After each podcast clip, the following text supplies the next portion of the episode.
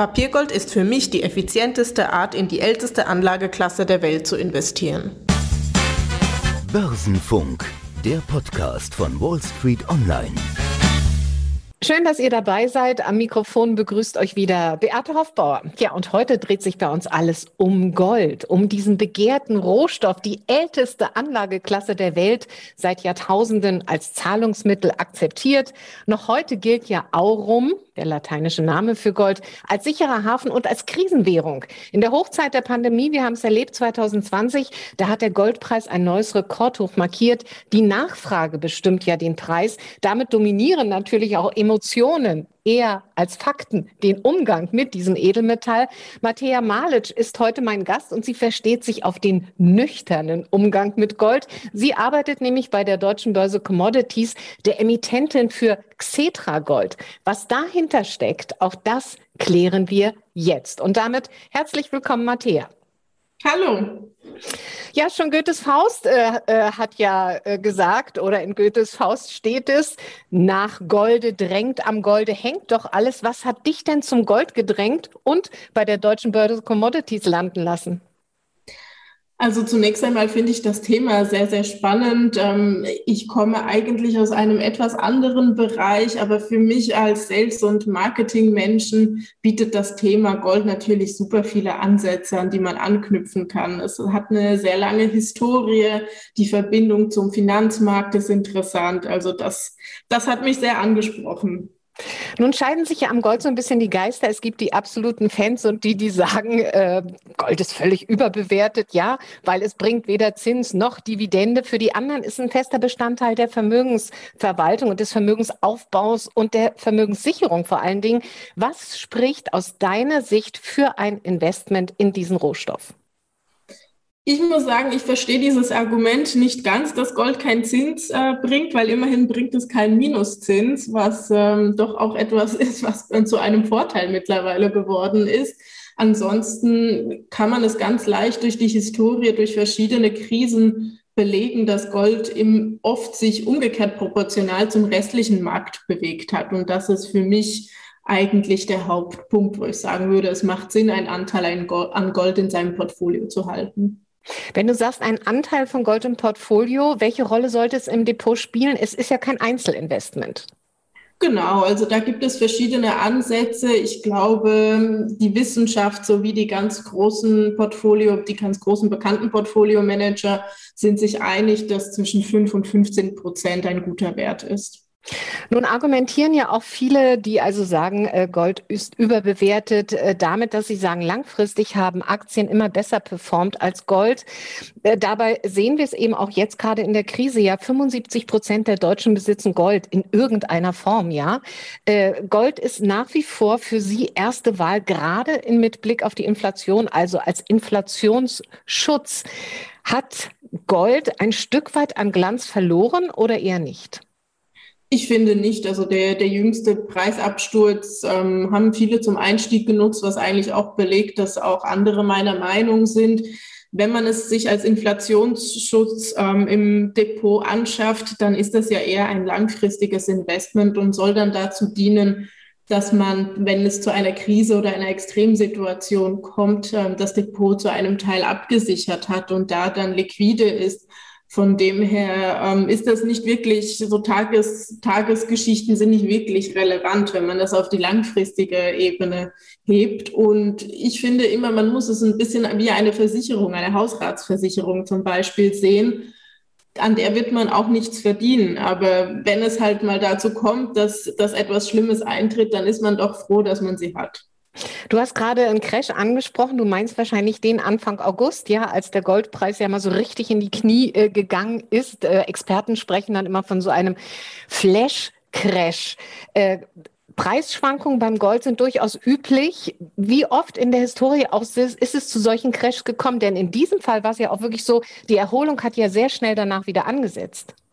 Ja, das, das zeigt sich in der Historie, in, in der jüngsten Vergangenheit, 20 Jahre, die letzten 20, 30 Jahre, war das eigentlich immer so. Es kann schon manchmal sein, dass der Goldpreis zusammen mit dem Markt abgesackt ist. Ähm, die Märkte sind bei großen Krisen 50 Prozent abgesackt und der Goldpreis vielleicht einmal sieben Prozent. Aber auch das hat sich relativ schnell wieder erholt. So war es jetzt auch jüngst beim Corona-Schock. Vielleicht mal ganz grundsätzlich, welche Möglichkeiten habe ich denn in Gold zu investieren? Ich kann es mir natürlich physisch anschaffen, ja, also in Form von Münzen, Barren und Schmuck, aber eben auch über Wertpapiere. Welche Möglichkeiten gibt es da? Also da gibt es zum Beispiel Inhaberschuldverschreibungen wie Xetra Gold, ähm, emittiert von der deutschen Börse Commodities.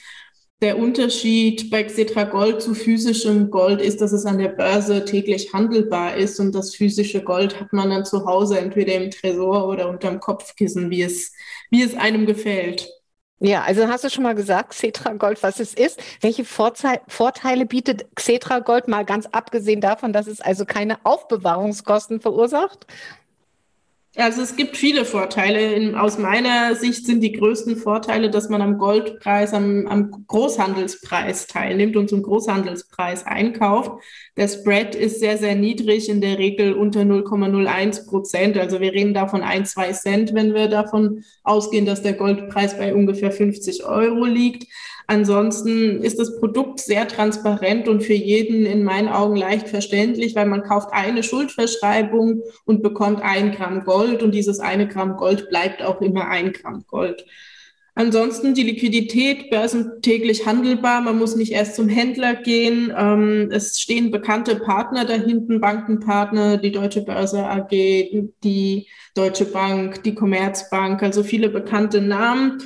Die Aufbewahrung ist sehr sicher bei uns in Deutschland, also da muss man sich auch keine Sorgen machen und mit dem ähm, verwahrten Gold werden auch keine Verleihgeschäfte unternommen. Mhm. Äh, du hattest vorhin gerade ins Brett angesprochen, vielleicht nur zur Information für unsere Zuhörer. Das ist also die Differenz zwischen dem An- und Verkaufspreis, die also hier sehr gering ist. Überhaupt hat man das Gefühl, Xetra Gold ist die Nummer eins in Deutschland. Ja, dieses Papiergold, wenn ich es mal so nennen darf, äh, wird immer beliebter. Äh, kannst du sagen, wie viel Geld bereits in Gold-ETCs, Exchange Traded Commodities liegt? Ja, ich habe das extra äh, nachgeschaut heute, damit ich da den aktuellsten Wert liefere.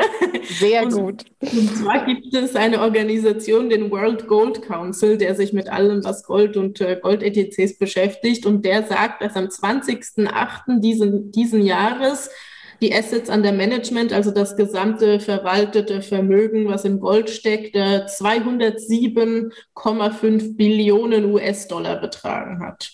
Ja, ist schon Wahnsinn, oder? Aber es dürfen ja nicht nur Privatanleger, äh, Fonds dürfen doch auch Xetra Gold erwerben, oder? Ja, absolut. Also in der Regel gibt es von unserer Seite keine Einschränkungen. Abhängig von den Anlagerichtlinien des Fonds ist es äh, möglich. Meistens ist es so, dass die Fonds oder die institutionellen Investoren die Möglichkeit nicht wahrnehmen können, sich das Gold ausliefern zu lassen, aber die können es dann an der Börse verkaufen. Kann man denn unterm Strich sagen, dass Xetra Gold als äh, Schuldverschreibung kostengünstiger ist als andere Goldanlageprodukte? In der Regel ja und ab einer gewissen Menge sowieso. Also ist es so, dass wir eine Managementgebühr erheben oder, ein, oder erhöhte Depotgebühren ist, glaube ich, der richtigere ähm, Begriff und das sind 0,3 Prozent in der Regel. Nun ist es ja so, äh, dass, äh, dass eben ein Papiergold ist, hinter dem auch wirklich Gold steckt. Ja, denn ich kann das Xetra-Gold wandeln in physisches Gold. Erklär uns, wie funktioniert das? Also es ist so, dass der Anleger ähm, beispielsweise zehn Inhaber, Inhaberschuldverschreibungen hält und sich dann entscheidet, sich das Gold ausliefern zu lassen. Diesen Antrag muss er dann über seine depotführende Bank bei uns stellen, beziehungsweise bei der Clearstream Bank. Ähm, von der deutschen Börse seitig wird das dann alles gemanagt. Ähm, das Gold kommt dann von unserem Partner, der Umicore, die in Hanau ist, ähm, wird dort recycelt und dann auch in die Stückelung versetzt, in die der Kunde das gerne haben möchte und wird dem dann ausgeliefert. Es ist so, wobei jetzt habe ich es ein bisschen falsch gesagt, ich muss es noch präzisieren, es wird nicht dem Kunden ausgeliefert, das machen wir nicht, sondern es wird der Bank ausgeliefert, der mhm. Depotführenden, aus dem Grund, dass das alles unter höchsten Sicherheitsstandards stattfindet. Das muss so sicher sein, dass man nicht mal die Zeit ankündigt, ähm, wann das Gold ankommt. Also das kann man sich nicht wie DHL mit einer Tracking-Nummer vorstellen. ähm, ja. Und dann, ähm, das taucht dann einfach im Laufe des Tages auf, damit das halt gewährleistet wird, dass das keiner irgendwie nachverfolgen kann. Und deswegen wäre die Lieferung an jemanden zu Hause auch nicht sicher, wo die Nachbarn Noten also noch mitschauen könnten zum Beispiel. Und, und die Lieferkosten orientieren die sich an der Menge? Die orientieren sich an der Menge, aber auch an der Stückelung. Also wenn man jetzt eine sehr kleine Stückelung haben möchte und sich nicht ein 12,5 Kilo Standardbahn ausliefern möchte, dann steckt da natürlich etwas mehr Arbeit dahinter. Okay, dann wird es also teurer. Also es ist immer besser, größere Stückelungen zu nehmen. Sag mal, und die mhm. steuerliche Behandlung beim Verkauf, äh, da muss ich dann unterscheiden zwischen physischem Gold und dem Wertpapier äh, Schuldverschreibung, oder? Es ist so, dass wenn ähm, unser ETC ist ja mit 100 Prozent Gold hinterlegt und es gibt die Möglichkeit, es sich ausliefern zu lassen, da gibt es auch keine Einschränkungen und deswegen gibt es eine Spekulationsfrist von einem Jahr und nach dieser ist dann Cetra Gold auch steuerfrei. Okay, wunderbar. So, und ansonsten wird halt Abgeltungssteuer fällig.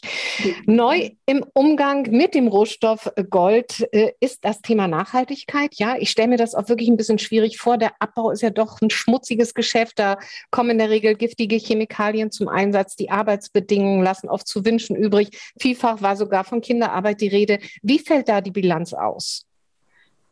Das, was du beschrieben hast, ist alles richtig. Ähm, das sind auch kritische Fragen, denen wir uns stellen. Und die letzten, ich würde sagen, sechs Monate habe ich mich ähm, fast nur noch mit diesem Thema beschäftigt. Und in diese Richtung haben wir uns auch beraten lassen, was wir da unternehmen können und sind da auch noch nicht komplett. Ich meine, das ist sowieso ein Prozess, den man nie komplett abschließt, wie man nachhaltiger wird. Aber wir nehmen das sehr ernst und ähm, von unserer Seite sind natürlich auch ein bisschen die Hände gebunden, da wir eigentlich das Gold beim London Bullion Market ähm, einkaufen, also wirklich nur als kleine Einkäufer im Verhältnis da sind, können wir nicht diktieren, wie es in den Minen ähm, zum Beispiel aussieht. Was wir aber schon machen und in, in der nächsten Zeit auch weiter ausweiten werden, die Anstrengungen hinsichtlich Recyclings, ist eben, dass wenn ein Kunde entscheidet, sich das Gold ausliefern zu lassen, dass er dann recyceltes Gold von unserem Partner Umicore erhält. Ähm, Im Verhältnis dazu vielleicht noch ein paar Worte, wie es aussieht. Also wenn man ein Kilo Gold produziert, dann in, in einer traditionellen Weise, also was aus einer Mine kommt, dann werden ungefähr pro Fein, also pro Kilo Feingold 16 Tonnen CO2 ausgestoßen. Wenn man das Gold recycelt, entweder jetzt durch Urban Mining, was zum Beispiel äh, wäre, dass man das aus Autos, aus Katalysatoren rausholt oder einfach Altgold wieder einschmilzt, also alte Zähne oder Schmuck, ähm, sind wir da bei 0,3 Prozent des CO2-Ausstoßes. Also das eine ist 16 Tonnen CO2 beim traditionellen, bei der traditionellen Produktion und 0,3 Prozent davon beim Recycling. Also das wäre schon wichtig und dafür stehen wir auch und versuchen das auch mit unseren Partnern ähm, immer weiter voranzutreiben, dieses Thema. Wenn man jetzt auf die Menge nachhaltig produzierten Goldes schaut, ist die noch gering? Die liegt in der Regel so bei 30 Prozent am gesamten Markt jetzt, wenn man vom gesamten Gold, was im Umlauf ist, ausgeht. Ähm, es ist so, dass das mehr sein könnte.